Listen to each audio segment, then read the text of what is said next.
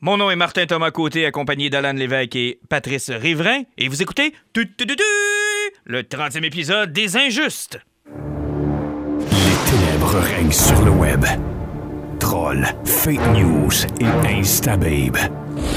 Le seul et dernier espoir de sauver les internets vient de s'éteindre avec les injustes.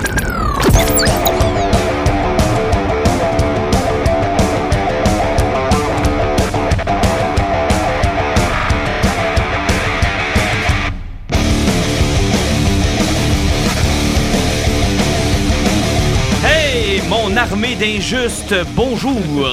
Salut. Salut! C'est le 30e épisode, qui l'eût cru? Et on s'excuse pour le petit délai. Je sais qu'on est un petit peu en retard, mais vous allez être gâtés, ma gang de chanceux. Parce que là, il y en a un cette semaine, et il y en aura un la semaine prochaine. C'est ça, c'est incroyable. Ben, Captain Marvel oblige, on ne pourra quand même pas bouder notre plaisir de critiquer Captain Marvel. Alors, restez à l'écoute, on va faire notre épisode qu'on était supposé faire la semaine dernière, mais, hey, la tempête, sérieux, quand c'est rendu que ça t'empêche de faire un podcast. Ouais, Parle-moi-en pas, là. Ça, ça fait une semaine que j'attends mon colis de FedEx. Il est accompagné dans la tempête. ça n'a aucun bon sens. Alors, ça nous a empêché de podcaster. On s'excuse à tous ceux qui attendaient ça avec impatience, mais on va faire ça ce, euh, soir, en fait. Euh, donc, euh, on va parler avec Jean-Michel Goyet de la soirée des Oscars. On était supposé lui parler, écoute, une journée quasiment après, mais là, que voulez-vous? On va se prendre un peu plus tard. On va se prendre un petit peu plus tard. Et on va parler aussi de bien d'autres choses dans ce merveilleux épisode. Mais, tiens, j'ai le goût de commencer avec. Si on commence avec les trailers.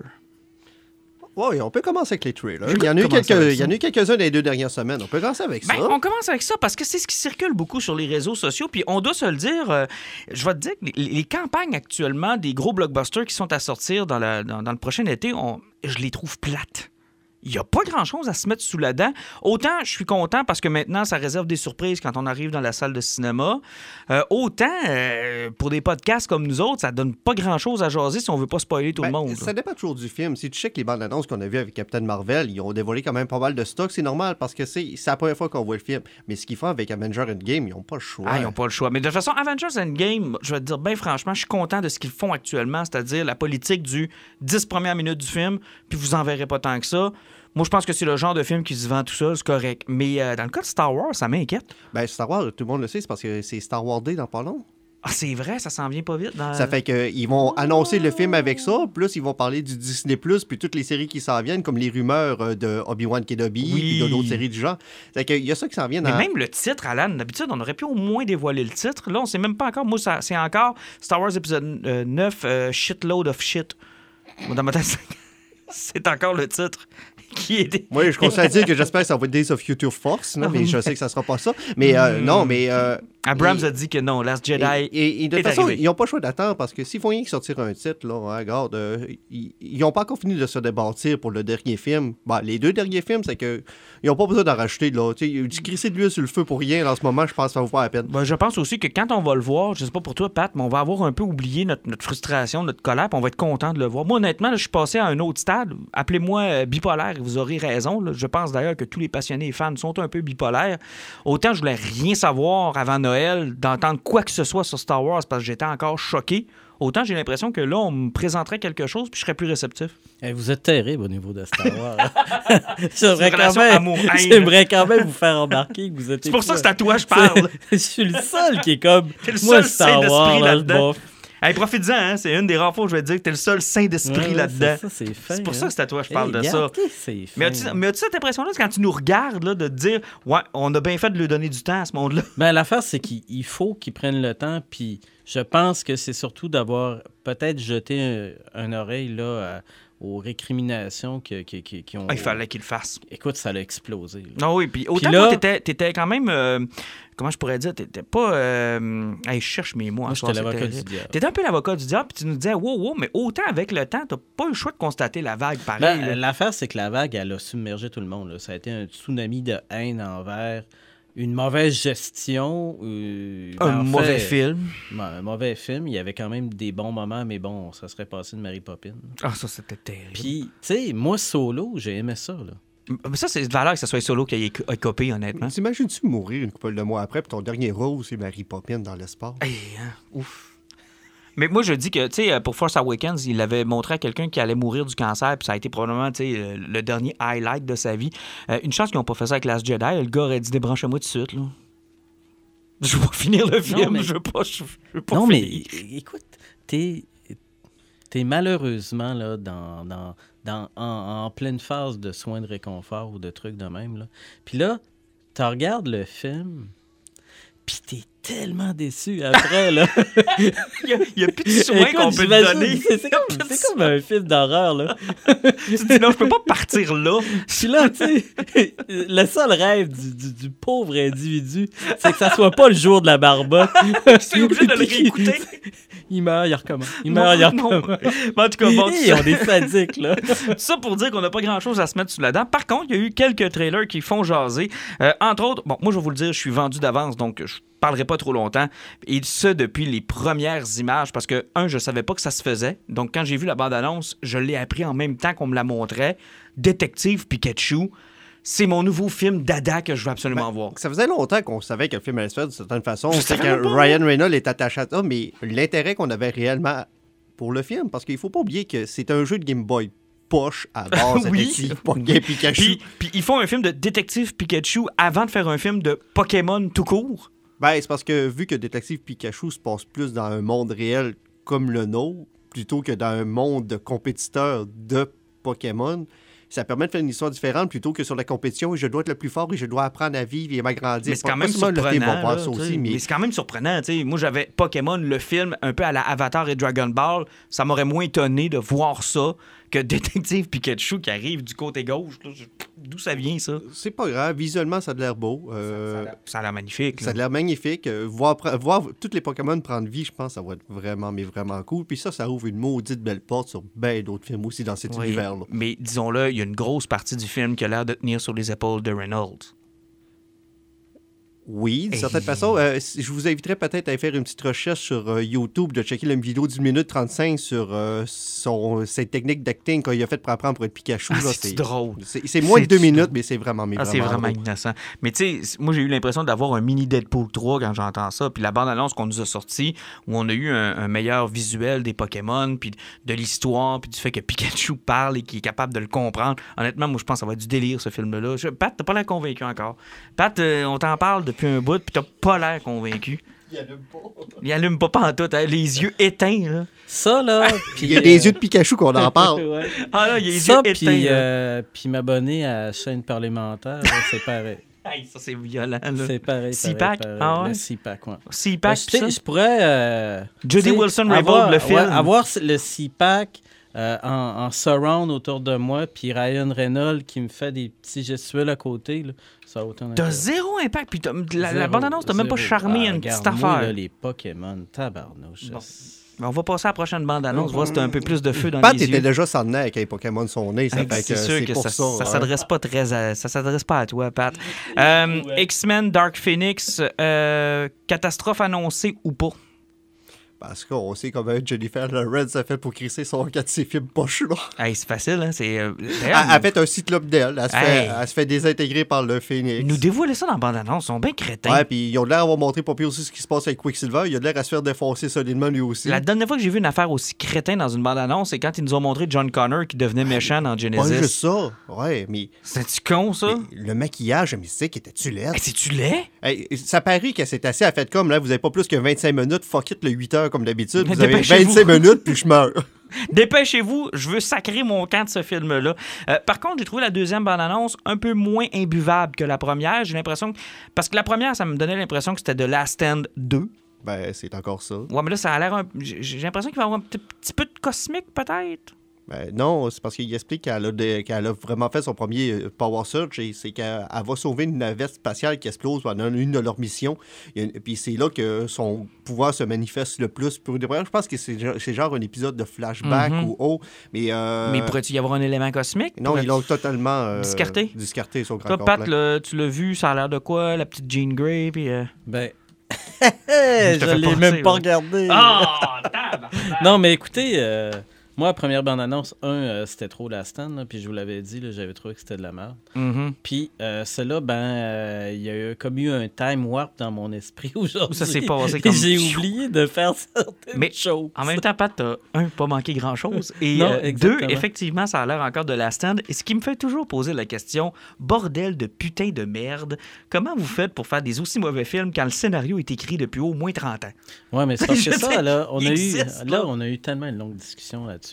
Mais vous m'épatez, par exemple, moi qui n'ai point vu la bande-annonce, quand vous me parlez que euh, ils font référence à la... ch- C'est la vraie... euh, la vraie manifestation pour la première fois du pouvoir, c'est la shuttle. Là. Mhm. Euh, Puis, tu sais, ils se battaient contre leurs propres clones qui étaient des robots dans une station spatiale, contre le- un, des, un des ennemis jurés là, des X-Men. Euh, c'est là que le Phoenix se manifestait parce qu'il se rendait compte qu'elle était prête à tout. Fait que ça, c'est intéressant. Puis, est-ce que ça, c'est amené puis qu'il va y avoir une dimension qui pourrait peut-être sauver à quelque part le scénario tout fou que vous me semblez? Oh, Alan, Euh, Alan, non, euh, euh, Pat, parce que dans bande annonce, tu le vois, là, c'est parce que c'est expliqué que Charles Xavier, ils font comme dans la- dans l'assistance, dans le fond, c'est que Ah, il quand fait des était jeune, barrières. qui- dès qu'elle était jeune, ils ont fait des barrières parce qu'elle elle aurait pratiquement tué ses parents dans un accident de char. Là. Ah ouais. Puis ils ont commencé à faire des barrières à partir de ce moment-là, parce qu'elle Phoenix, depuis sa naissance. Puis euh, Magneto semble dire la même chose que dans la stand. là. Pourquoi t'as fait ça? Puis on va la libérer. Puis il a l'air d'avoir exactement la même dynamique que dans The Last Stand. Et on sait où est-ce que The Last Stand nous a amené, c'est-à-dire nulle part. là. Tu sais, si tu veux faire ça avec le Dark Phoenix, là, l'amener de son côté obscur, là, amène-nous donc le fucking Hellfire Club, puis lâche-nous avec Magneto. Ben oui, ben oui. Puis c'est le temps de donner à Emma Frost un vrai spotlight. Là. Ben, ils sont déjà tout morts dans le premier Ouais, film. c'est ça. Ah, Le, le Hellfire Club a disparu assez vite euh, dans First ouais, Class. C'était tellement mauvais, ça aussi. Ben, Frost, ça, c'était tellement horrible d'avoir tué Ah, tout le Sebastian Hellfire Shaw, tout Club, ça, complet. Puis d'a- d'avoir tué la Emma Frost qui était qui était qui était cool. Oh, mais elle était mauvaise, puis- là. Ah. January Jones, là. Ah, Honnêtement, ouais, c'était belle, mauvais, là. Jones. Ouais, mais tellement, elle est aussi bonne actrice qu'un piment. Non, franchement. Mais là, elle t'a fait peur, toi, quand elle coupe le. Quand t'es en prison, puis elle coupe le verre, puis elle lui fait Oh, les gars, j'ai tout non, écoute, elle, que vous elle avez pourra dit. jamais être pire que Ruby Rose. Non, mais je pense pas qu'il y avait un concours entre elle et Ruby Rose. C'est ça l'affaire. Qu'il n'y avait pas de concours, Pat. T'as fait un vainqueur d'un concours qui n'existe pas. On s'enfonce. On va parler d'Elba. Oui, avant qu'on. euh, Hey, et moi, à mon tour de confesser le Time Warp, je n'ai pas vu. Alors, je dois me Oh, confesser ce matin. Wouhou, je suis seul à l'avoir vu. Hey, je vais faire une autre confession. Zéro hype pour ce film-là. Je suis désolé. Pas- Ben, on dirait que ça me surprend pas de la part du gars qui a commencé à lire les BD, puis Ah, après trois pages, il a fait Ah, c'est de la merde. Non, non, non, attends, attends, attends. Contrairement à des gens ici que je ne nommerai pas, mais qui ne s'appellent pas Pat ni Martin, Tu parles, tu parles de Thomas? J'en ferai Thomas aussi, quand je n'aime pas quelque chose, je le mets de côté et je n'en parle plus. Je, je- je ne pars pas une campagne sauvage alimentée par des millions de dollars pour faire la promotion de la marde de l'œuvre, OK? Je ne suis pas de cette eau. Ça explique pourquoi je suis cassé à ce point-là, si je prends du cash demain. Pour ceux qui ne savent pas, Alan, là, ça fait un plaisir quand il déteste quelque chose. De De, détester. non, oui, de sortir, tu sais, les camions durant les élections, là. Tu, du, C'est de la merde! Pour être sûr qu'on soit tous au courant. Puis il va le lire au complet, hein. Puis il va aller chercher les, les tie-ins, puis il va aller chercher l'information, puis il va aller lire là-dessus, puis il va même tweeter là-dessus. Alan, quand il déteste, il déteste passionnément. Mais non, Alan, je j'ai pas particulièrement aimé le comic. Je peux comprendre que c'est la tasse de thé de bien des gens. Je l'ai essayé, Ben, mais ça m'appelle pas beaucoup. C'est possiblement pourquoi aussi tu vois pas l'intérêt avec la bande-annonce, parce que le Hellboy de David Ar- Harbour a l'air à s'approcher beaucoup plus. C'est quand même un des très gros story arcs de la BD, là, justement de la Witch Hunt. Euh, c'est sûr qu'ils ils font comme une petite crosse avec ça, parce qu'à l'époque de la BD, ça fait une dizaine d'années que Hellboy a quitté le BPRD, sauf que là, il est encore avec cette gang-là. Veut, veut pas, s'ils veulent faire des spin-offs, il faut qu'ils Ben, ramènent le le choix. BPRD. Puis surtout qu'en plus, c'est un des story arcs où ce qui explique le plus la genèse et la fin de Hellboy. C'est là que tu apprends tout à peu près à partir de lui. Ça fait que c'est un beau point pour partir. Mais sérieusement, le film, ils l'ont- il est R-rated. Puis dans la bande-annonce, allez à voir. Si vous voulez voir du sang puis des membres voler partout parce que Hellboy, avec Excalibur, rentre dans des gens comme un mongol, là, c'est fucking awesome. Mais le look ressemble beaucoup à celui de Run. Ben, de, L'acteur, Ro- de. Ron Perlman. Mais ben, pourquoi pas avoir regardé la même look? Non, c'est pas ça. Le, le- le look, il, il était parfait. C'est que pourquoi pas le faire ressembler à ça? Ben, c'est quoi? Moi, j'ai trouvé que c'est courageux. Parce qu'il aurait pu tout simplement dire on va le mettre à notre main puis on va changer une coupe de Ben, c'est parce qu'il ressemblait à celui du BD, il ressemblait à Mignola. il était c'est- pareil. Sauf que t'as remarqué qu'il y a plus de traits dans sa face, par exemple. Ouais. Euh, ben, c'est parce que Ron Perlman déjà pas. Là, fait que- ben, oh, il a l'air d'un chat. Oui, entre autres. Entre autres. Il y a une barbe, il a Ouais. l'air d'un chat. Mais euh, non, ils ont regardé ça, mais. on vient de perdre patte. Eh, Va voir sur Internet, puis ils comprennent. c'est vrai qu'il a l'air d'un Il a chat. vraiment l'air d'un chat. C'est vrai, il a l'air d'un chat. Je te jure. Un mille coups. Oui, il a l'air d'un a chat. Mais sauf que c'est ça, c'est parce qu'ils ont l'air bien approchés. Moi, je sais que le maillon faible du film risque malheureusement d'être Mila Jovovich. Tu sais, C'est parce que c'est la Ruby Rose du cinéma aussi. Oh, lâche ma Mila.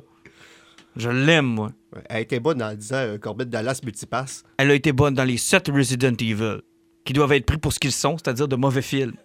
Mais qu'on s'amuse à regarder parce qu'on trouve ça bon pareil. Ben, moi puis Pat, on est des grands fans de cette série-là. On est tous allés voir ensemble au cinéma. Bon. ce qu'on aime, c'était relever toutes les, et tout ce qui était irrelevant dans Oh tous oui. les films qui marchaient pas, comme le fait qu'elle était la clone d'un à partir du début, tata, puis tout ça marchait pas. Ah ben, c'est pas grave, c'est génial ces films-là. Mais Hellboy- ça, regardez ça. Mais Hellboy, ça a l'air bon, OK? Ok. Faut laisser une chance. euh, Ça a l'air être cool, ça a l'air être violent. Euh, dans la nouvelle bande-annonce, ils ont enlevé une petite musique cool qui ont l'air à leur faire un petit film décontracté à la Suicide Squad. Donc, euh, ça a l'air de donner un meilleur ton, puis ça a l'air le fun. Donc, on y laisse une chance? C'est sûr et certain qu'on lui laisse une chance. Euh, on parle de deux séries télé. Euh, D'abord, une chez Netflix et l'autre à la télé. Et je vais me faire plaisir, je vais commencer par celle à la télé. Parce que t'as pas vu l'autre. T'as tout compris. Puis là, je pouvais pas pas avoir vu Hellboy, puis pas avoir vu la prochaine. Fait que, tu sais, faut quand même que je paraisse bien dans ce podcast-là. C'est- mon tremplin vers la gloire. Donc, je, C'est c'est ta campagne pour ramasser le 27 ma- millions pour ton facelift. C'est ma, promotion. Tu sais, avant de sauter sur un tremplin, c'est surtout de remplir ta piscine. Euh, oui, oui, oui, oui, ça c'est sûr. Mais, mais bon, cela étant, parlons un peu de Star Trek Discovery, qui, euh, honnêtement, là, si vous étiez des gens qui euh, méprisaient la première saison, qui trouvaient que c'était pas assez Star Trek, euh, vous êtes en train de manquer quelque chose. Martin Thomas, oh, je fais un deal là. Oui. On parle aujourd'hui de Star Trek Discovery, Oui. mais on n'en reparle pas avant la finale, par après, puis on en fait une émission spéciale. Ça, c'est dur, ça, c'est dur. On est rendu ça. à la moitié de la saison, là. C'est ouais. dur, ça. OK, OK, mettons, mettons. On essaye de faire ça. Mais nos plus grands fans qui nous suivent uniquement pour nos comptes rendus de Star Trek Discovery, tu fais quoi de ces gens-là? Ben, si ils il, il parlent vraiment fort, là, Peut-être je vais les écouter. Peut-être. OK, donc vous savez quoi faire? Vous allez inonder la boîte courriel d'Alan, puis vous allez lui demander le retour des critiques hebdomadaires de Star Trek. Enfin! Il y a juste toi qui est assez fou pour vouloir parler de Star Trek à tous les épisodes. Oui, mais c'est bon. Parce que moi, je l'amène jamais pour. Je euh, sais, mais c'est bon. Non, mais fais-moi croire que t'as pas écouté le dernier épisode. Non, non, non. Puis t'as pas fait comme. écoutés. Ah, Ah ouais, moi aussi, j'ai fait. Oh, ah, ah. Ben là, on a trois épisodes à parler. Oui, effectivement, mais je te dirais que je, n'ai qu'un frais à ma mémoire celui que j'ai écouté ce matin, qui était celui de jeudi dernier, dans le fond.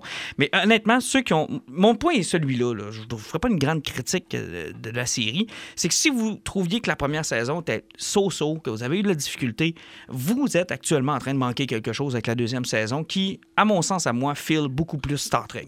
Ça file beaucoup plus Star Trek, mais sais, avant de vous lancer là-dedans, il faut vous poser une question. C'est quoi que vous pensez des univers parallèles, des sauts dans le temps, puis euh, de. de tu sais, si on parle de time warp, on parle de réalité alternative, est-ce que c'est votre bain? Ah, si c'est quelque chose que là, vous avez détesté. Parce que des trois derniers épisodes qu'on a vus avec l'histoire du Misolium, avec euh, un, des, un des personnages qui était mort, qui revient bizarrement par Ah, rapport à ça. bon, ça? Euh, L'épisode d'après avec euh, Le Red Suru, Angel. le Suru qui, qui est entouré de sa planète, que finalement il a remarqué que sa race était faite euh, manipuler de façon abominable. Puis encore le Red Angel a fait faire un saut de, de- de la, pour, sa, pour sa civilisation d'environ Ouais, 10 000 ans. c'est fou, là. il a changé l'aspect de la planète natale de Saru au complet. Là. En tout cas, Starfleet s'est planté solide là-dessus. S'il Oh oui. ne faut pas qu'il y ait d'impact sur une planète, là, Les ils- autres sont foutus, là. Ils ils l'ont raté leur coup. Puis le dernier épisode de cette semaine, là, ben, C'est un chef-d'œuvre, l'épisode de Ben, cette c'est un semaine. chef-d'œuvre. euh, De un, euh, ça- il y, avait presque un feeling Matrice là-dedans avec la petite, la, la petite ten- tentacule. là, Ah, c'est ouais, l'espèce de, espèce de pieuvre qui s'est attaqué. Dans le fond, qui est la,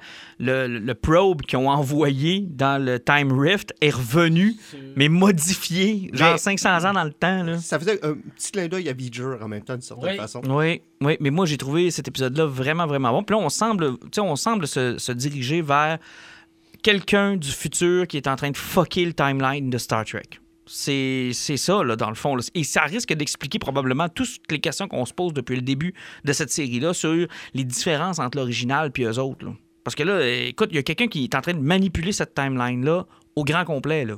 Exactement, exactement. Puis ce qui est intéressant, c'est que, bon, on a des réponses à certaines affaires, on se questionne sur d'autres trucs. Puis là, on voit en plus que graduellement, il lance des perches vers des affaires déjà connues de Star Trek. Exact. Puis qui nous ramènent ça ensemble. Bon, moi, je vous ai exposé ma théorie, là, euh, puis ma blonde était d'accord avec moi. Parce que quand tu regardes l'épisode sur la planète de Saru, le Red Angel a clairement, écoute, c'est pas dur, là, a clairement, clairement, clairement une silhouette féminine. Oui, ben, tu vois, ma blonde m'a dit la même chose, c'est une shape de femme. Ouais, c'est une shape de femme. Puis moi, ma théorie à moi, c'est que c'est c'est Michael Burnham du futur qui tente de régler la merde, une merde qui a été faite. Je pense que c'est la théorie la plus populaire, c'est-à-dire une Michael Burnham qui a chié sa patente, puis qui essaye de régler tout ça. Parce que tout est lié à elle, dans le fond, ou presque, là, dans ce qu'ils sont en train de... Tu sais, puis elle leur fait un chemin sans, les, sans venir et dire « Bonjour, je suis Michael Burnham, voici ce que vous devriez pas faire ».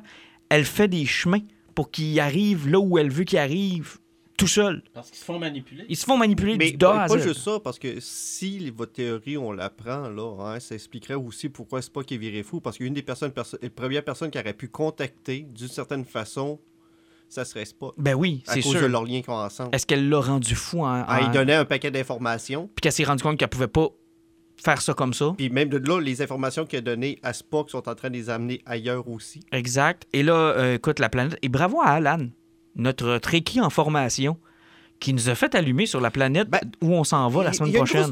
parce qu'en n'étant pas un Trekkies, à chaque fois qu'il me donne des informations, moi dans mon tête, j'ai comme un réflexe, ça fait comme ça doit pointer vers quelque chose. Le dernier épisode a fini avec une note qui parlait, il fallait qu'elle aille sur la planète Talus. Et c'est quoi? Talos, euh, Ta- Talos ta- 4. Talos 4. Là, je fais comme s'ils l'ont mis en- de façon si importante à faire un épisode, ça doit avoir un lien, ça doit être important. C'est que je google ça, puis je vois que ça ramène à la première apparition de Pike dans le, The Original Series de 1966, dans les, le tout passe de la ménagerie. Exactement. En fait, c'est le pilote dont je te parlais euh, qui, a, qui a été fait avec Pike, avec l'acteur qui faisait Pike à ce moment-là. Et à cette époque-là, ils avaient eu l'idée de revenir avec ce qu'ils avaient tourné, comme il n'y avait pas beaucoup d'argent. Ils ont fait un épisode deux parties dans lequel ils présentent le pilote, dans le fond. Euh, c'est carrément euh, Kirk qui est sous procès euh, pour finalement avoir emmené l'Enterprise près d'une planète interdite. Spock qui est sur- c'est Spock, hein, oui. C'est Spock qui a fait une mutinerie. parce exact. volé avec Parce qu'il s'en va avec l'Enterprise vers une planète interdite et il s'arrange pour que le procès soit tellement long qu'il se rende à destination et il raconte l'histoire du capitaine Pike. Finalement, c'est un peu le, le- Pour ceux, là, si on veut faire une histoire courte là, de Menagerie, ça ressemble beaucoup à la Matrice, dans le fond. C'est un peu ça. La planète est un genre de zoo intergalactique dans lequel les télépathes qui y habitent te donnent une réalité qui te va, puis tu restes là. Mais si tu sors de leur influence, ben, tu reviens à la réalité.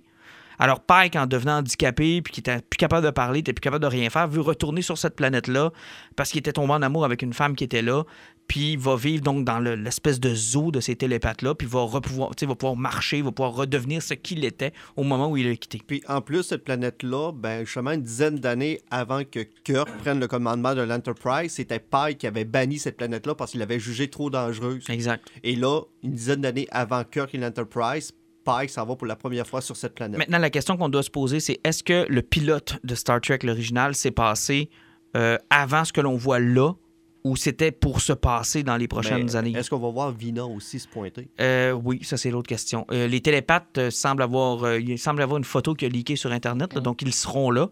Euh, ça risque d'être intéressant à voir. Honnêtement, cette série-là, je m'engage à ne plus en parler jusqu'à la finale. Ça va être très difficile parce que plus ça avance et meilleur c'est. Eh oui, effectivement, puis même visuellement, puis les effets spéciaux. Hey, visuellement, là. ça n'a pas lâché, Euh, hein? Le dernier épisode avec justement l'espèce de vortex temporel qui était là. C'était super. C'était super beau. Euh, si vous aimez pas la réalisation de J.J. Abrams et le Blue Lens, euh, mettez la TV en noir et blanc parce que Oh c'est bleu. c'est- bleu. vraiment ça. Mais moi, je, je trouve l'aspect liché de cette série-là génial. Moi, j'ai bien, bien, bien. je, je ne décroche pas à cause de ça, là, mais pas du tout. Et euh, peut-être un mot sur la série sur Picard. On a eu quelques petits détails, puis euh, Ben- on a eu le même feeling, Pat. Ben, l'affaire, c'est que moi, j'avais vu passer là, une nouvelle qui disait bon, euh, on a comme euh, des détails sur euh, le, le- le crew, là, la gang qui devrait entourer Picard, puis que, bon, Picard serait comme un peu post-trauma à cause, bon, de, de- La de- destruction de la Romulus. destruction de Romulus, puis que là, il retournerait à ses premières amours au niveau de l'archéologie, entouré d'une espèce de crew qui est comme. Tu sais, moi, avoir un personnage qui est comme une espèce de petit Romulien, euh, Romulanais, euh, expert en, en arts martiaux, pourquoi? Tu sais, j'ai. euh, ah, je viens de le trouver, le, le lien. Ça m'a fait penser à Sidney Fox, l'aventurière. La référence est loin. Ouais. Ah, Mais ça, ça, ça a aussi peu d'intérêt. euh, Ben, c'est parce que tu ramènes un personnage fort, comme Picard. Après ça, tu nous annonces personne de Next Generation va être là. Personne, personne de rien. Personne, là. Puis là, tu, bon, qui, qui, qui fait autre chose, qui a même plus l'air d'être lié. C'est C'est bizarre. comme si on avait que- suivi Pauline Marois quand elle est retournée jardiner. là. Ah, mon C'est Dieu. parce qu'on s'en sac. Là. Elle jardine pas, elle fait jardiner ses esclaves. Ouais, je comprends, mais tu comprends qu'on s'en sacre. On Oui, veut avoir on à l'Assemblée nationale, on veut pas avoir en train de jardiner, on en a rien à foutre de Ouais, savoir ben, qu'elle moi, jardine. J'avais rien à foutre de Pauline. Bah, tout court. Mais tu comprends que moi, Picard, un vieillard qui euh, fait de l'archéologie et qui n'a aucun lien avec rien de Star Trek, intérêt. C'est, c'est- l- l'intérêt d'avoir Picard pour Picard, hey, il va falloir qu'il me le justifie pas mal plus gros que ça. Euh, J'ai hâte de voir les premières images, mais moi, je suis déçu de savoir que personne, mais absolument personne ne revient. Comment tu peux avoir sept saisons, quatre films avec T'sais, Riker et pas le voir? ben, l'affaire, c'est que Riker fait partie du crew qui réalise les épisodes de Discovery. C'est lui qui a réalisé un des épisodes de Jonathan Oui, il y en a fait, oui. Ben, l'affaire, c'est que là, il faut voir, là. Est-ce que est-ce qu'il y a comme une gang qui dit moi je veux plus rien savoir de ça? Euh, C'est, c'est, je sais pas. C'est, étrange. En tout cas, ça a l'air plate. Oui, ça a vraiment l'air plate, honnêtement. Euh, parlons maintenant de la série Netflix Umbrella Academy. Euh, vous me l'avez conseillé. J'étais supposé la commencer pour toutes sortes de mauvaises raisons. J'ai pas eu le temps de la commencer encore. Vendez-la moi. Ouais, OK. Pour commencer, euh, c'est une bande dessinée qui est parue chez Dark Horse. Ça fait quand même le premier, les premiers numéros, ça fait, ça facilement une dizaine d'années. Je vais te surprendre, je n'ai rien lu de cela. Euh, ni moi, j'ai jamais lu. Ah, OK. Bon, Puis, qu'on est euh, deux. Personnellement, là, hein, ça a été encore plus fun d'écouter la série en sachant pas où ce qui s'en allait parce que tu écoutes ça puis tu fais comme où c'est que ça s'en va? Puis là, quand tu le vois, tu fais comme Oh shit, c'est malade. Mais c'est- ça a été écrit par Gérard Way et Gabriel Bas. Gérard Way, My Chemical Romance, présentement qui s'est relancé une carrière solo aussi, là, dans, la musique toujours. Euh, ce gars-là avait décidé de lancer une série BD ça y tentait, euh, sur une famille qui était plutôt dysfonctionnelle. Donc, multitalentueux, ce, ce garçon. Ben, ça arrive des fois. Tu veut pas, c'est un artiste, un écrivain, il écrit ses chansons, donc euh, c'est un gars qui a des idées. C'est- Puis euh, il, il a décidé de se lancer en BD. Euh, ça avait quand même eu un bon, un bon succès parce que ces BD, ils ont été sold out, ça n'a pas été long, puis euh, ça a été très dur de les retrouver, même euh, longtemps par après. là. Puis Il même- existe-tu des TP actuellement? les TP existent, puis si tu te regardes, là, il y a une couple de places que tu vas aller dans des boutiques, là, ils sont, sont, sont sold out, les premiers TP, parce que pour moi, la série Netflix a beaucoup pogné, puis il y a beaucoup de personnes qui ont fait « Oh shit, je veux lire ça ». Ça a fait ça avec Sabrina, entre Ouais, autres. moi, j'attends le mien, puis je sais pas quand est-ce que je vais l'avoir. OK. Donc, euh, c'est pas compliqué. La série, tu commences. euh, la prémisse est plutôt simple. Euh, tu retournes au début des années 80, p- dans ces coins-là. À un moment donné, t'as du monde, ils sont bien chill. 10 minutes après, ils accouchent. 47 personnes accouchent en même temps, puis ils n'étaient pas enceintes 10 minutes avant. OK. Là, tu ramasses un multimilliardaire, M. Reginald Hargreave, qui décide d'essayer d'en adopter le plus possible. Il réussit à en adopter 7 en disant Je te donne une couple de millions pour ton enfant que tu savais voulais pas anyway. avoir. Il réussit à en adopter 7. Puis, il les élève pour donner des super- des super-héros parce que tous ces enfants-là, en quelque sorte, ont des super-pouvoirs. Puis, tu sais pas pourquoi ils élèvent pour être des super-héros. Mais il y en a 47. Mais les autres, on ne sait pas ce qui se Ouais, passe. c'est ça, là. euh, Il faut pas oublier que présentement, il y a la troisième série qui est en train de publier, puis il sur vers une quatrième aussi. Là. OK. Euh, donc, euh, tu sais, tu as les sept enfants qui sont là, qui sont vraiment tous des. tu vas avoir le personnage de Luther qui va être comme le leader, qui est super fort. Euh, tu vas avoir Diego, qui est une espèce de ninja qui contrôle ses couteaux par, par télékinésie. Il va y lancer, puis les couteaux il va être capable de les contrôler, puis pratiquement voir aussi où ce que ses couteaux vont. C'est qu'il peut les utiliser pratiquement pour faire de l'espionnage. Euh, tu vas voir aussi Allison, qui elle, c'est la petite fille qui est super cute, puis tout. Sauf qu'elle a un pouvoir de rumeur. Donc, son premier pouvoir, c'est être super cute. Non, mais c'est parce que avec ça, là, c'est parce qu'elle a le pouvoir de rumeur. Elle va te parler, puis elle va te dire Ah, j'ai entendu une rumeur par rapport à ça, puis tu vas faire tout ce qu'elle te dit. Donc, ok, euh, genre de supposition, de pouvoir de. de, de... Ok, ouais. Ah ouais, c'est que euh, tu vas avoir un autre personnage que lui, il s'appelle Klaus, que lui, euh, il voit les morts. Euh, bizarrement, parce qu'il voit les morts, il a comme viré fou, puis euh, il prend de la drogue depuis qu'il est jeune, parce que quand il est complètement stone, il voit plus les morts. Ok. C'est que lui, le personnage, super évolution, super intéressant. Tu vas voir euh, Ben, qui lui, euh, il a le pouvoir de Toulouse. Ben, Toulouse sort de son corps, puis avec des tentacules, puis il tue tout le monde. Finalement, il n'y a pas besoin des autres. Hum, Il, il meurt quand il est jeune, ça fait que ça règle le problème parce qu'il Bon. n'était pas se mettre trop fort. Et euh, tu vas voir aussi un autre personnage qui est Number 5. Lui, il se téléporte. Puis c'est à partir de lui que la série tourne parce que tu commences la série avec le père qui est mort. C'est que tout le monde va à ses funérailles, puis c'est une famille dysfonctionnelle. Ils sont fait manipuler par leur père toute leur vie. Euh, puis ils se sont fait maltraiter, pas rien qu'un peu, jusqu'au temps que la famille explose. Mais le plus jeune, un des plus jeunes, Number 5, lui, avec la téléportation, il a découvert qu'il fait sauter dans le temps. Ok. Puis il a voulu le faire, mais son père disait T'es pas prêt, t'es pas prêt, puis il a décidé de le faire. Il a disparu pendant 30 ans. Ok. Il est revenu, Ok. toujours avec son corps de, son corps de jeune. Lui, il revient, il a encore 12 ans. là. Ok. Mais tout le monde est rasé à 33 ans à peu près. Puis la série part de là? Effectivement, parce que lui, il a vécu 80 ans ailleurs. OK. Euh, Est-ce que c'est bien fait? Parce que vous m'avez nommé des pouvoirs, vous m'avez nommé des trucs, et souvent, les, les affaires de super-héros, si les effets spéciaux sont pas au rendez-vous, Ouais. ça peut décrocher. L'affaire, là, c'est qu'il y a- il y a une facture visuelle euh, hyper géniale. Euh, il y a une utilisation de la musique et euh, pas juste avoir une bande sonore pour une bande sonore. OK. C'est-à-dire qu'il y a des scènes qui sont chorégraphiées en fonction de ce qui joue, l'utilisation de, de la musique, puis de, de covers de tunes des années 80, mais qui sont remis à l'heure du Parce que les images me faisaient penser, c'est niaiseux, là, ça n'a pas de lien, mais je, je parle des images que moi j'ai vues sur Netflix parce que quand ils te le proposent, Ouais. ça me faisait penser à Kingsman, euh, tellement l'espèce de Ben, facture Il y, a- il y visuelle. a, il y a y une facture visuelle qui est hyper intéressante. C'est particulier. Là. C'est- Il y a comme. euh, moi, ce que ça m'a beaucoup fait penser au niveau de la facture visuelle, c'était à Dirk Gently.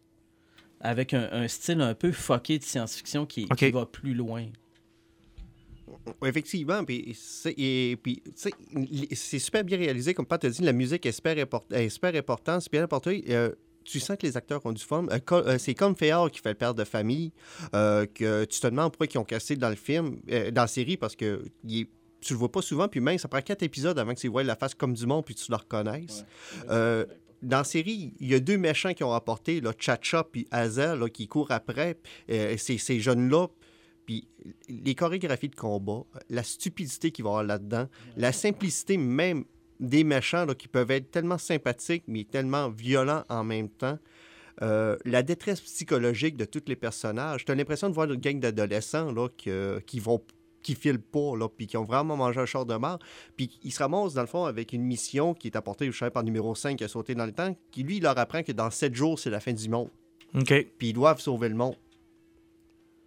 Puis toute la série, en quelque sorte, tourne sur le point de vue de, de H.G. Wells, la, la machine à voyager dans le temps, Ouais, ouais, ouais. qui, qui- qui dit que peu importe ce que tu vas faire, tu peux pas empêcher un événement de se reproduire.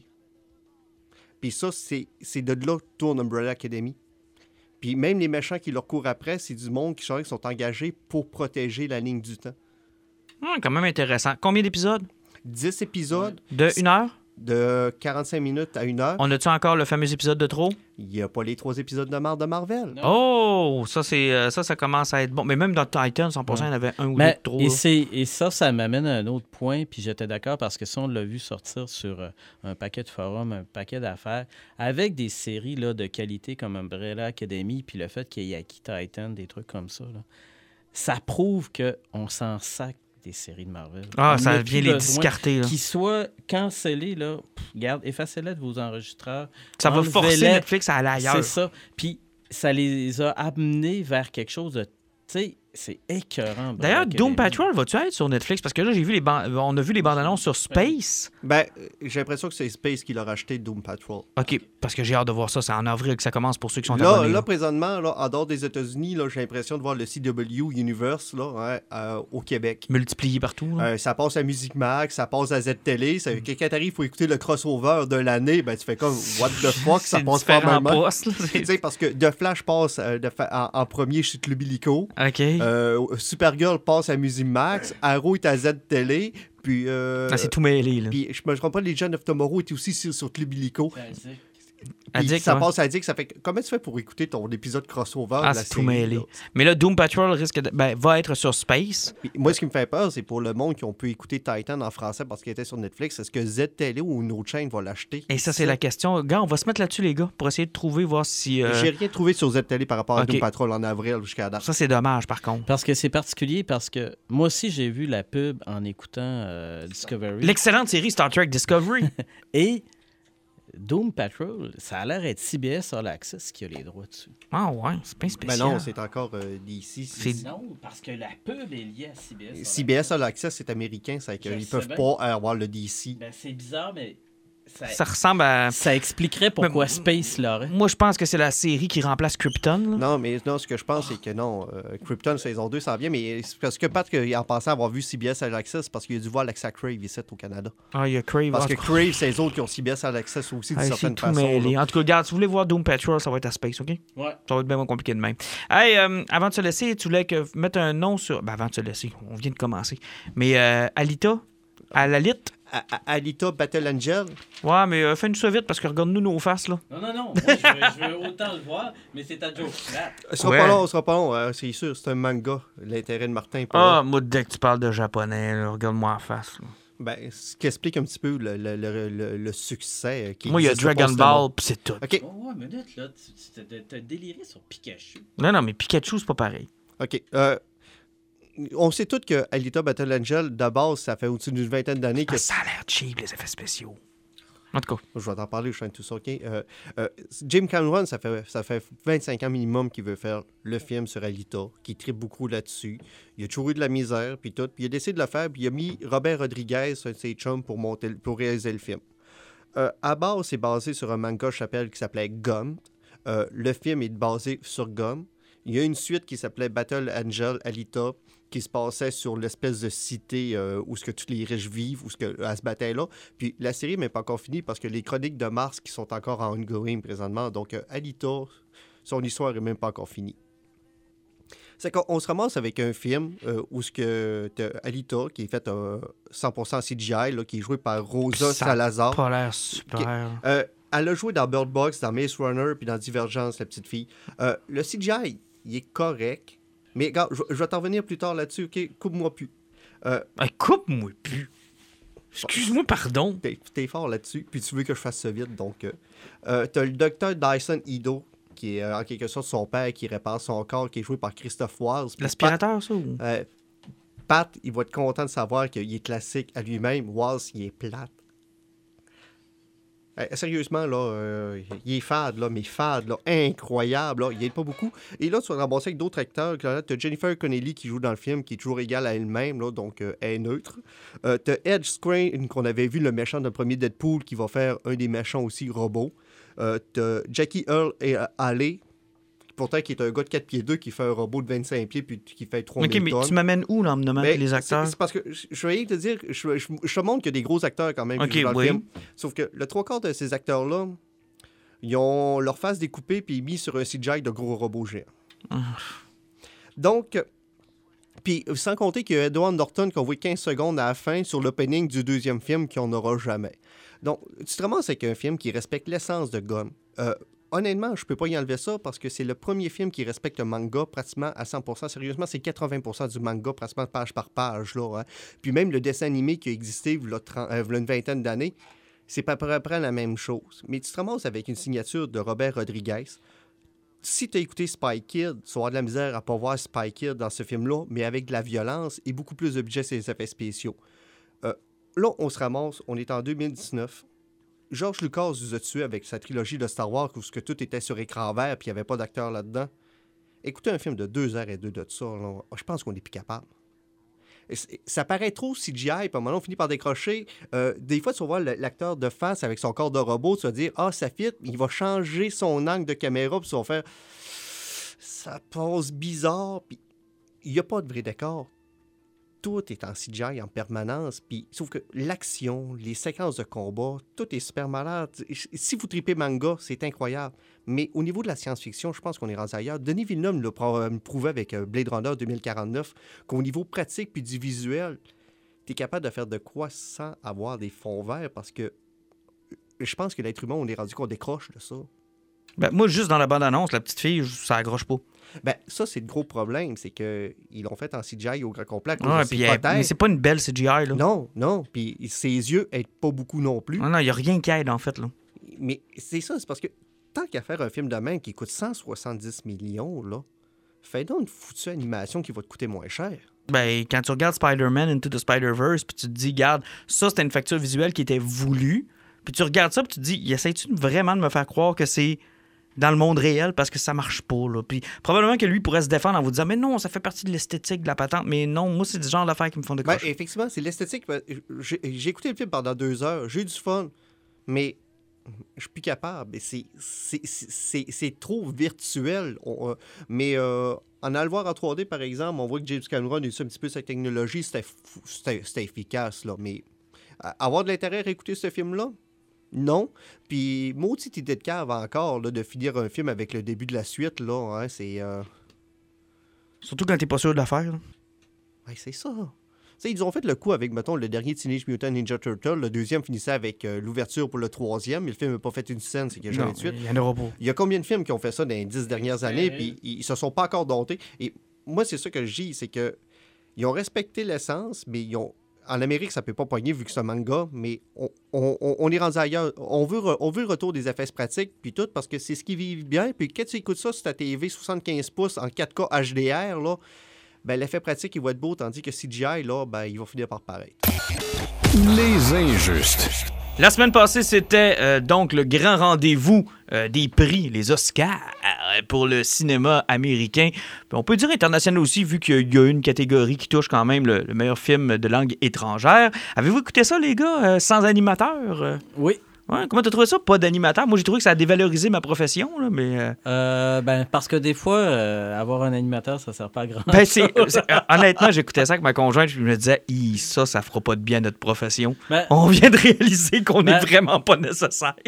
En même temps, ça vient de les protéger là, d'un, d'un espèce de, de, de, de, frontman là, qui était là pour un peu là, driver les gens. Mais c'est comme si je m'en étais pas vraiment rendu compte. En fait, non, Sauf qu'il manquait. On avait l'impression qu'il y avait comme un petit manque de cohésion. Ouais, moi, je pense plus que ça devait être durant les pauses commerciales pour les gens qui étaient là. Ça devait être tannant. Là. Je sais pas qui était occupé de les entertainer pendant que nous autres, on était à la pause commerciale. Ben, mais pour avis, le public, il y a là. un clown muet qui, euh, qui, qui essayait penses? de sortir d'une cage. penses? là, ouais, ouais, oui, je sortais. Alan, l'as-tu écouté? Oui. Euh, J'ai... Non, pas Non, vraiment. pas en tout. Aucun intérêt. Aucun intérêt, comme toujours. Ah, quelle surprise. Ben, pour nous en parler, vu que tu n'as aucun intérêt, on va te faire un résumé. Jean-Michel Goyette de la page La Passion du film, notre bon chum. Jean-Michel, comment vas-tu? Ouais, ça va bien, vous autres, les boys? Très, très bien. Toi, l'animateur, as-tu senti que tu avais manqué quelque chose ou. euh? Non, non, pas du tout. Euh, je trouve que la soirée s'est bien déroulée pareil, même sans animateur. là. Regarde, ça a quand même bien coulé. Il y avait quand même des présentateurs pour euh, chaque euh, chaque catégorie. Fait que non, ça, moi, je trouve que ça a quand même bien coulé sans animateur. Puis euh, on a comme coupé la partie des sketchs. Là. Il y a quand même eu les, numéros musicaux comme à chaque année. Par contre, c'est ça, il y a comme pas de sketch. Je trouvais que ça a quand même bien fait. Là. Il y a des fois les, les sketchs qui tombent un petit peu à plat. Là. Je pense que c'est l'année dernière. Là, t'avais, euh, Bon, ça n'a pas dérangé grand monde, je pense. non, non, il y avait. Gal, Gal Gadot qui était allé dans un cinéma qui était comme euh, à côté. C'était mis à pitcher de la bouffe, là, comme dans la salle Ah de cinéma. oui. C'était c'était vraiment pas bon, là. Non, c'était pas, c'était Ah, vilain un peu. puis c'est drôle parce qu'il n'y a pas eu de controverse non plus. Hein. On dirait que pas d'animateur, donc pas de blague trop politique, donc Oh, pas de controverse. Il y a quand même eu une malaise avec la petite fille avec Jason Momoa qui essaie de le faire danser en public. Ah, oui. Ah ouais, il y a eu ça, mais en dehors de ça, c'est mannequin, C'était pas, c'était pas super. Euh, Jean-Michel, écoute, on, a parlé, on va y aller dans le vif du sujet parce que déjà, on parle beaucoup de Steven Spielberg et euh, de Netflix, de l'Académie. Euh, Roma a remporté quelques, quelques statuettes. Euh, T'en penses quoi? Devrait-on bannir Netflix des Oscars? Ah, pas du tout. Ben, en fait, je verrais pas pourquoi on les bannirait s'ils respectent les règles, les règles d'admission. Je veux dire, euh, Ouais. t'as- des règles d'admission pour les films qui dire, sont instaurées par l'Académie. Donc, euh, je veux dire, le présentement, Netflix sont en plein, euh, je veux dire, en pleine expansion. Euh, commencent, je veux dire, à, c'est ça, là, faire des, des, des, des films qui sont très académiques. Fait que je pense que, non, non, écoute, Netflix, ils respectent les règles pour que le film soit admissible. Euh, une semaine, je pense qu'il faut que le film soit en salle euh, dans le comté de Los Angeles. Il a plusieurs, bon, euh, d'autres règles, là, mais regarde, ils ont des sorties en salle, fait que je verrais pas pourquoi qu'on, qu'on, qu'on- ben, qu'ils pourraient pas participer tout simplement. Le reste à savoir si, mettons, pour l'attribution, bon, là, on parle de cette année, c'est Green Book qui a gagné le score du, du meilleur film.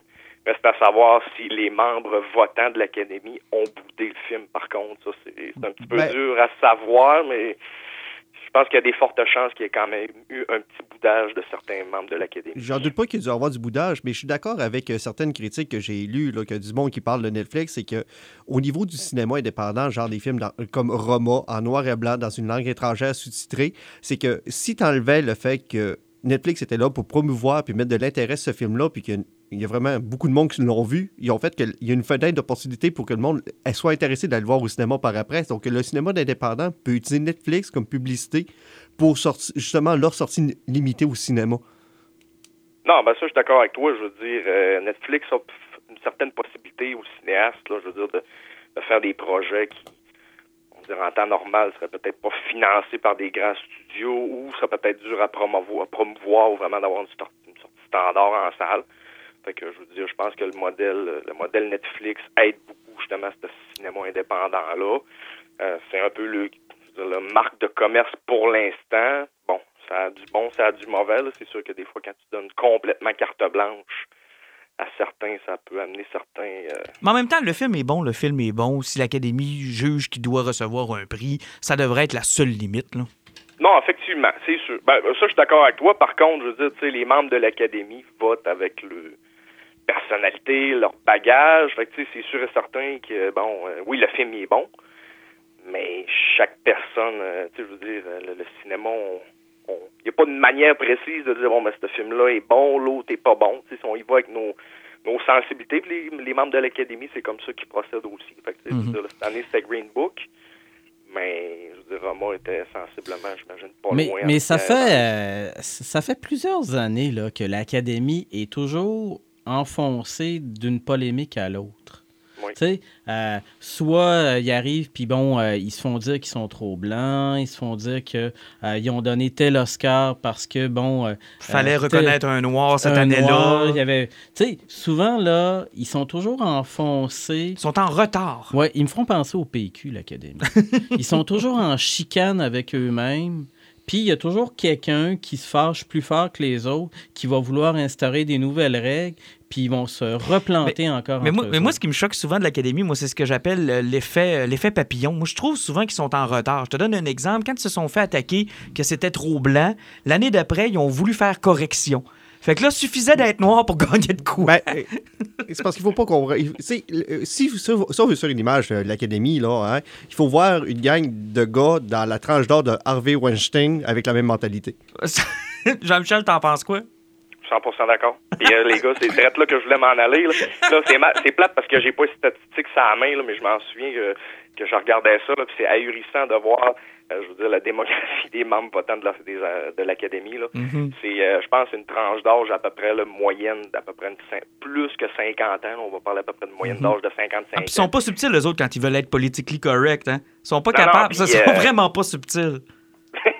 non, c'est ça. Puis après ça, c'est majoritairement blanc, c'est majoritairement des hommes. Bon, là, je sais qu'il y a eu un effort quand même assez soutenu dans les dernières années de la part de l'Académie, justement, pour admettre une certaine diversité au sein, euh, au sein des membres votants de l'Académie. Mais euh, c'est ça. Parce que, quand je voyais, parce que quand je voyais Black Panther remporter les statuettes, là, je me disais, check bien s'ils n'ont pas fait un calcul. Là. Tu sais, Ils se sont pas assurés que ce film-là gagne dans assez de catégories pour l'oscariser, mais pas le mettre meilleur film parce qu'ils voulaient pas avoir la pression de le mettre meilleur film. Ça demeure de la politique. là.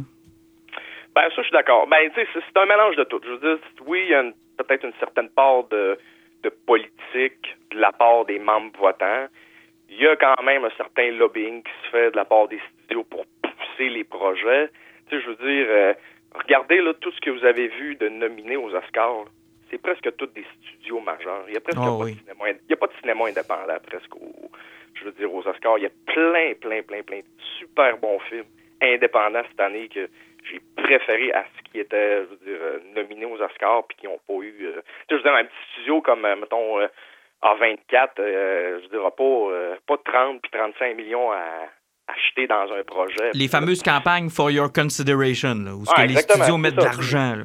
Ben non, c'est ça. Faut, faut mettre du cash. euh, Faut que tu, euh, je comprends que tu peux pas intervenir directement, acheter des votes ou quoi que ce soit, mais les, les- les- belles soirées cocktails, les projections privées, puis tout le tralala. Ça, tu sais, je veux dire, c'est c'est des membres votants, c'est des gens qui peuvent être influençables. Donc, c'est sûr que des. euh, Euh, meilleur film, euh, Green Book, euh, ça t'a-tu surpris? L'as-tu vu? De, de- Qu'est-ce que t'en penses? Ben, on avait une, on avait une course à deux. Ça, c'était euh, c'était destiné d'avance. C'était soit Roma ou Green Book. Euh, c'est juste pour vous dire, il y a toujours quelques indicateurs euh, qui viennent principalement des guildes. Je sais pas si ça vous dit quelque chose. En fond, c'est Mhm. les associations euh, de travailleurs dans l'industrie du cinéma. Donc, tu la guilde des producteurs, la guilde des scénaristes, la guilde des, euh, des, des- des réalisateurs. Donc, y a- la guilde des producteurs, à chaque année, vont euh, reconnaître un film qui était cette année euh, Green Book, si je me souviens bien. Puis, dans les 25 dernières années, le prix qui a été attribué par la Guilde des producteurs, 21 fois sur 25, ça a été l'Oscar du meilleur film. Ouch! Oui, ouais, c'est, euh, c'est, un, un gros indicateur, ça. C'est, le plus gros indicateur. Donc, surpris, pff, oui puis non, mais euh, pff, ouais, je dirais qu'en en termes de, de, de- d'appréciation personnelle, je dirais oui, je suis très surpris Book ait remporté. Là. Ouais.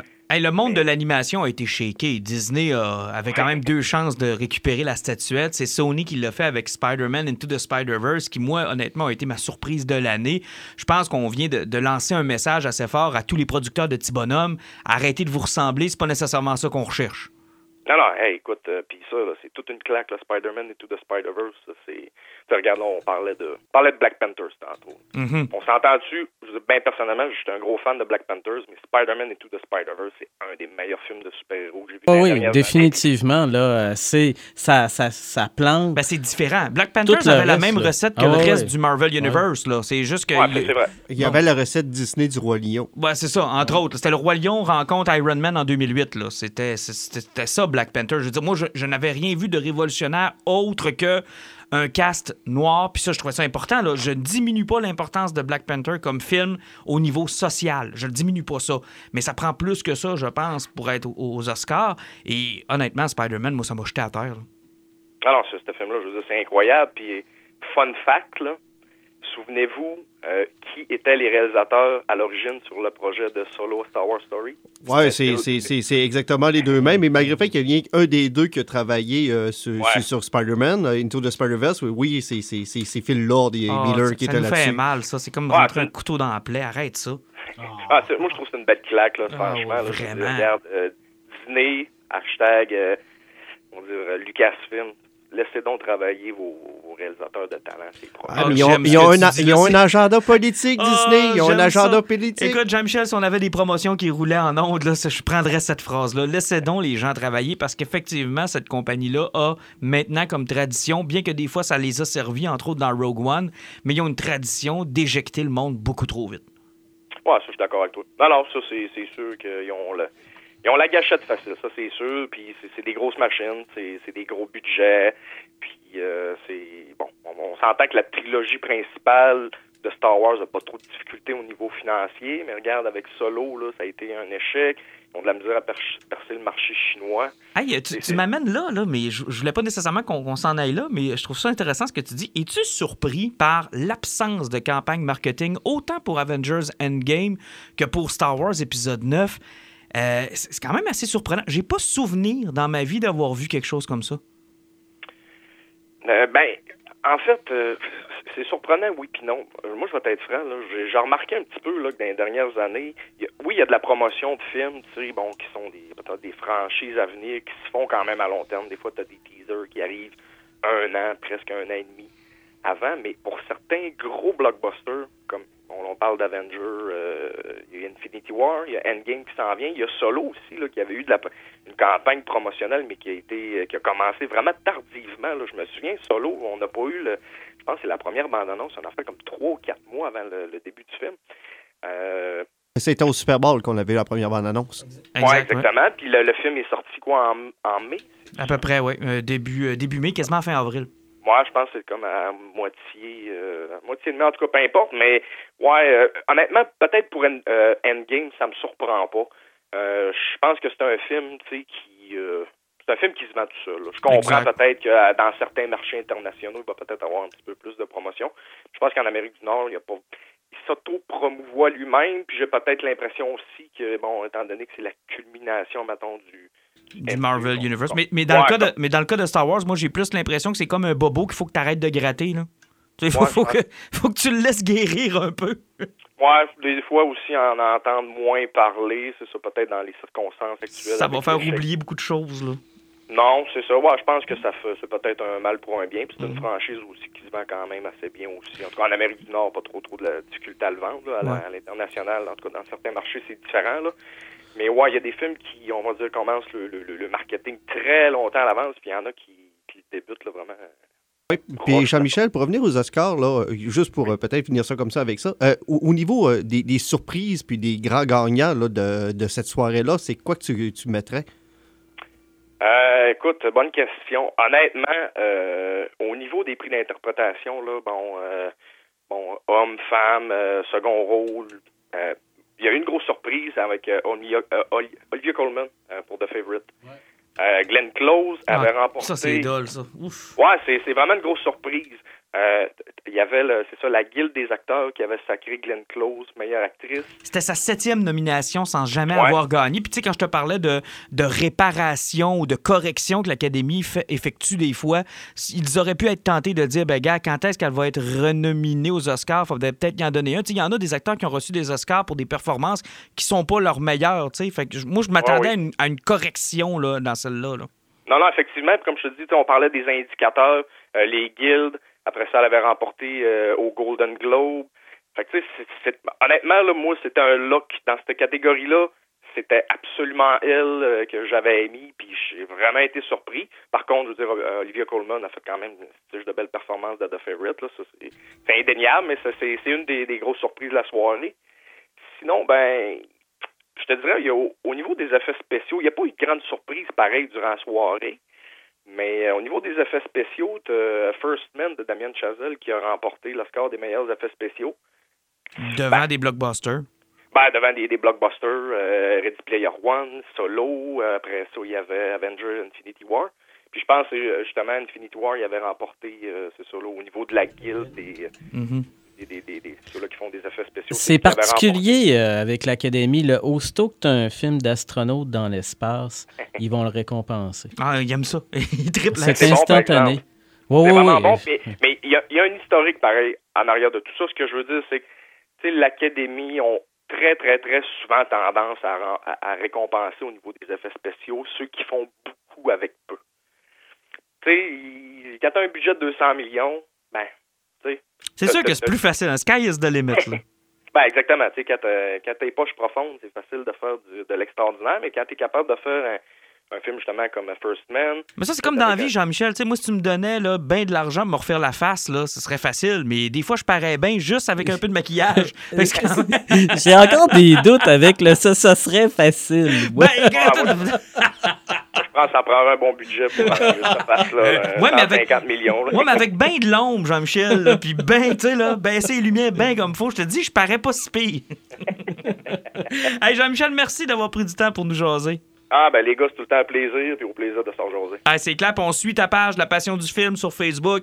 Euh, écoute, là, moi, c'est rendu ma référence, que ce soit en sortie DVD, en critique de film, euh, en ceux qui tripent sur le box-office. Vraiment, t'as une belle communauté, Jean-Michel. Une merveilleuse Ouais. communauté. J'ai réussi à acheter un film des X-Men que je pensais jamais voir au Dollarama grâce à vous autres. là. C'est incroyable.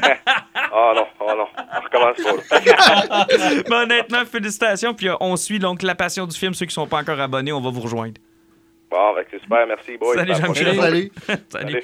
Jean-Michel Goyette de la page La Passion du film. Ça vaut la peine de s'abonner. Messieurs, avant de se laisser, on va faire euh, ce qu'on fait habituellement, c'est-à-dire nos poisons. Et exceptionnellement, je vais commencer. Je vais laisser le temps de faire vos trucs. D'habitude, c'est moi qui finis. mais Là, je vais commencer. Euh, How to Train Your Dragons, le troisième. Je sais que c'est une série qui s'adresse plus particulièrement aux enfants, mais ayant des enfants à la maison, euh, pas eu le choix de m'être tapé ça. Et honnêtement, DreamWorks euh, sont rendus à un niveau où où euh, ils peuvent se battre contre Pixar à armes égales. là. Vraiment, dans l'animation, je parle de façon technique, euh, c'est superbe. On est allé le voir au cinéma, l'image est merveilleuse. Et je dois vous dire que j'ai un petit faible pour Croque-Mou en français ou euh, en anglais. Euh, le petit dragon, la Night Fury, qui se trouve être le dragon alpha, donc dans la série. Si vous avez jamais écouté ça, le premier, le deuxième, c'est superbe. Il y a eu une série Netflix qui a été faite, que j'ai écouté avec mon gars. Vraiment bien fait. C'est une belle histoire. C'est basé sur des livres, Pat. Je pense que vous les avez en magasin.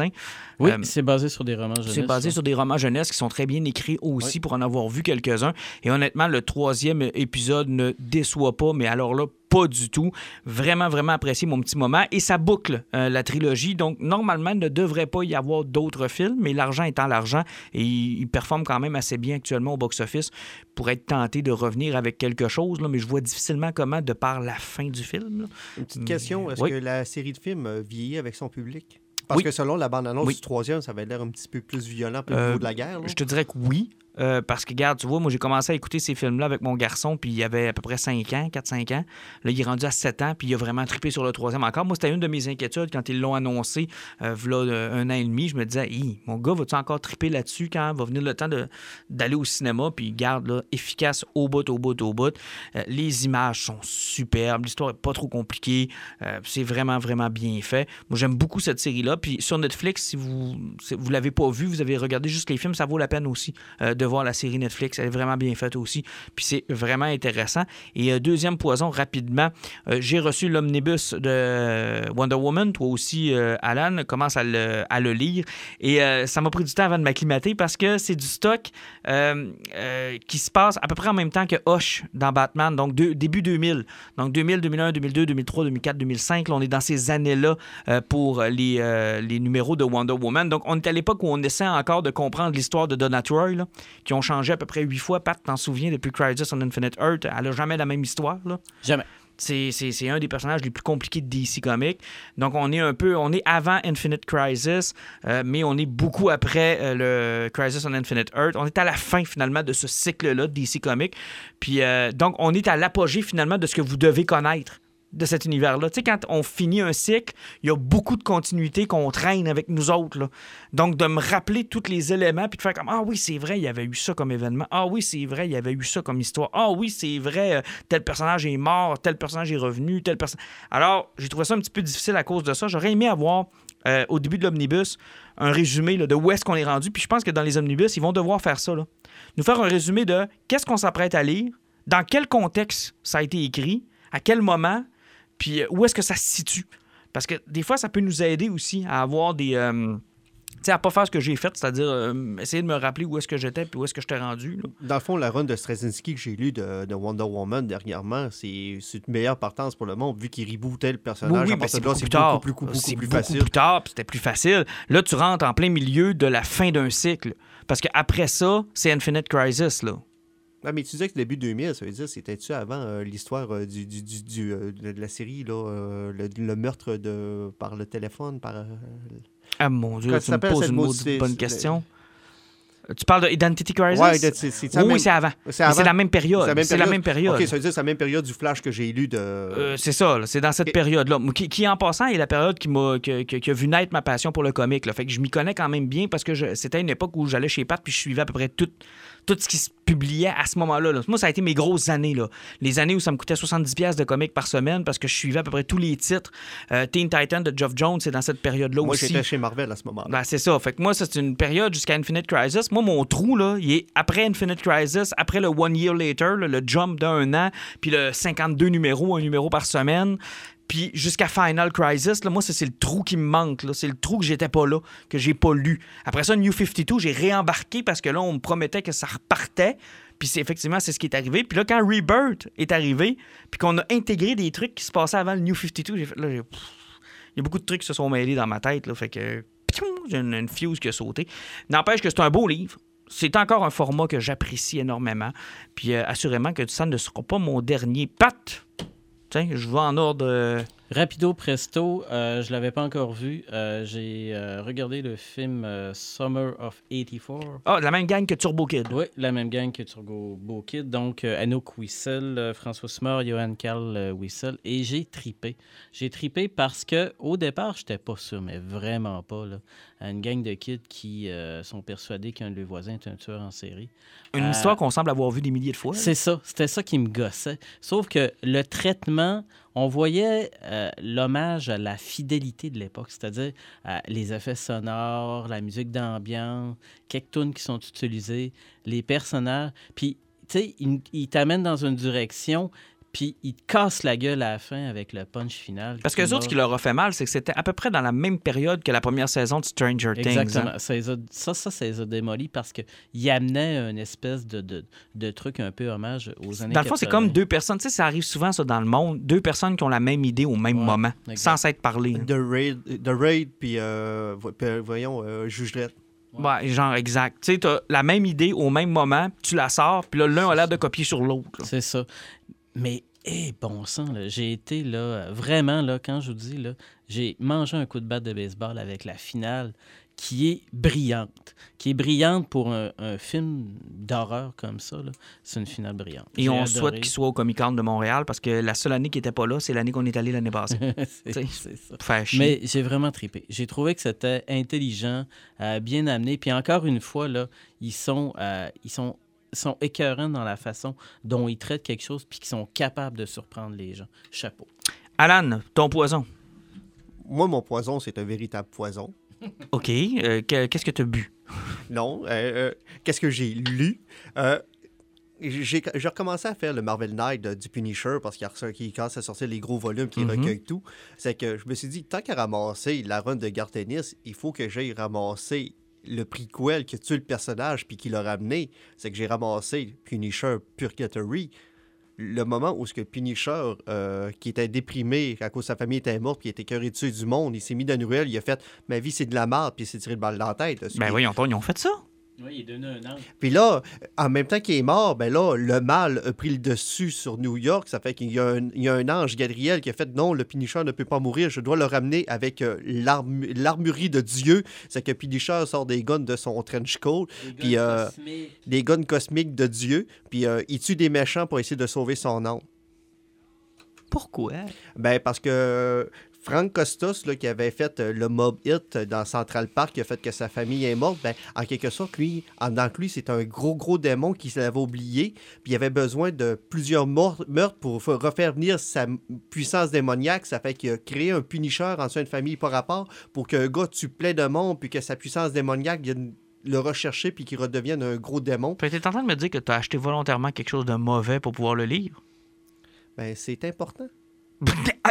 Et, et, et c'est pourquoi? Ben, parce que je l'avais jamais lu. Poursuivre la continuité. puis suivre la conseil. C'est parce que c'est pour voir à quel moment le personnage a été détruit avant que Gartenis le ramène puis qu'il en fasse qu'est-ce qu'il est aujourd'hui avant qu'il ait été redétruit présentement. Mais ça existe encore dans son, dans son histoire, là, dans le Ben, dans, quand, si vous lisez Welcome Back Frank, euh, Gartenis a ramené, la première chose qu'il dit, il arrive, euh, les anges m'ont ramené, ta, ta, ta, ta, ta, puis pour me faire chier, ils m'ont enlevé les pouvoirs qu'ils m'ont donnés, puis ils m'ont remis sur Terre en tant qu'humain normal. Ils ont fait, ah, ben, je suis content d'être ici, puis la première chose qu'il fait, c'est qu'il pogne quelqu'un puis il crisse en bas du Chrysler Building. OK. Fait que merci, bonsoir, on n'en reparlera plus jamais. Effectivement. Sauf que c'est vraiment mauvais. C'est moins pire que quand les deux Superman des deux univers différents fusionnent ensemble. Mais sauf que, tu sais, on, on- c'est comme s'il avait pris une équipe, là, puis il aurait fait Ouais, mais Punisher pogne plus, mais Spawn pogne les années 90. Faisons On, pareil. on va faire un Spawn avec le Punisher. Puis là, tu fais comme Ah, mais c'est fucking mauvais. Il se bat avec plein de démons. Il y a des anges là-dedans. Il y a le conseil des anges. Et là, tu arrives avec la suite qui est Révélation, où ce que là, Punisher fait affaire avec euh, Wolverine et c'est décidé par Pat Lee. J'aimais ça, Pat Lee. Pat Lee, à part des Transformers, il dessine quoi d'autre, lui? Ben, il dessine mal en Chris un Ah, Punisher. dessine mal? Il a fait un numéro de Superman Batman, tu te rappelles? J'avais fait faire une tête d'Optimus Prime sur mon numéro. Ah, c'est qui dessine mal? C'est, c'est, ça a pas À, bon à part les, les, les, les, robots du Toys Boy, là, je ne me rappelle plus comment il s'appelait, le, le méchant. Transformers, dessiné, il était cool, Il était là. cool, oui, mais sauf que, ah, je te dis, la Révélation, c'est encore pire. Là. Ouais. Euh, Fait que tu t'es tapé de la merde pour pouvoir te taper quelque chose de pas pire. Ouais, effectivement, parce que c'est- un point tournant de l'histoire du Fait personnage. que toi, là, quand, tu vas dans une microbrasserie, tu trouves une bonne car slide. Là, t'as boué. Après ça, tu vas te chercher ta pièce. Non, mais comme je dis, c'est parce que c'est un point tournant qui a détruit le personnage avant qu'il se ramène. C'est- comme au niveau. c'est comme- il y a, ça, ça a une certaine importance parce que, tu sais, que, Ça place le, le contexte. Ça place le contexte. C'est qu'est-ce qui a détruit le personnage avant sa renaissance. C'était quelque chose que ça me prenait là. C'est que ça va être comme le tome 1 avant la renaissance, puis ce qui Ok. était bon. Bon, ben écoute, on va te laisser continuer de lire de la marde. Et euh, tu nous reparleras quand t'auras volontairement quelque chose de bon. C'est lui qui l'a dit, c'est pas moi. Ouais, mais Pat Lee, là, moi, je l'aime. moi. Ah non, Pat Lee était mauvais. Puis en plus, on Ah, l'a mais Même tu te rappelles, j'ai déjà rentré dedans. C'est un, c'est un excellent gestionnaire. Ouais, mais. hey, On boy. peut juste finir là-dessus, là? Dreamwave. Coupe, coupe, coupe, coupe, Dreamwave. coupe ça là, coupe ça là. Oh! Mais toi, t'as- t'es pas au courant de ça. Pat puis moi, là, il y a un moment donné, Ouais, on est dans une convention. tu rentré Ah, dedans. j'ai rentré dedans solide à part de Mais ça. euh, de ma part, t'aurais dit sacré un coup de poing d'en face parce que j'ai encore Ouais. le numéro. J'attends encore le numéro, c'est comme si M. Prime revient à vie, Ouais, ok? je sais. Puis Pat, de me crier bien fort dans la convention T'as rentré dans Pat Lee! Moi, il pis, ça. Ça me crisse. Tant que c'est pas Jim, man, si c'était Jim, j'aurais eu une réaction. Ou Stan, j'aurais eu une réaction. Tu sais, c'est le, c'est le moins bon des lits. Tu sais, il y a- y, a trois lits, puis c'est le moins bon Il y des en a lits. quatre, oublie Bruce. Ah, Bruce Lee. Ouais, mais Bruce Lee, il a pas écrit de comics, puis il a pas dessiné.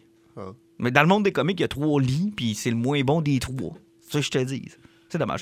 Hey, les injustes, Captain Marvel la semaine prochaine, des attentes particulières. euh, Ben, depuis qu'il y a une critique qui a, dit, qui a écrit Oh shit, Thanos is fucked, j'ai Ouais. beaucoup d'attentes. J'ai beaucoup d'hâte. Moi, j'ai hâte de voir la nostalgie des années 90 parce qu'à date, il n'y a pas un film qui m'a fait vivre les années 90. Là, j'ai hâte. Puis je vais attendre I need the need for speed.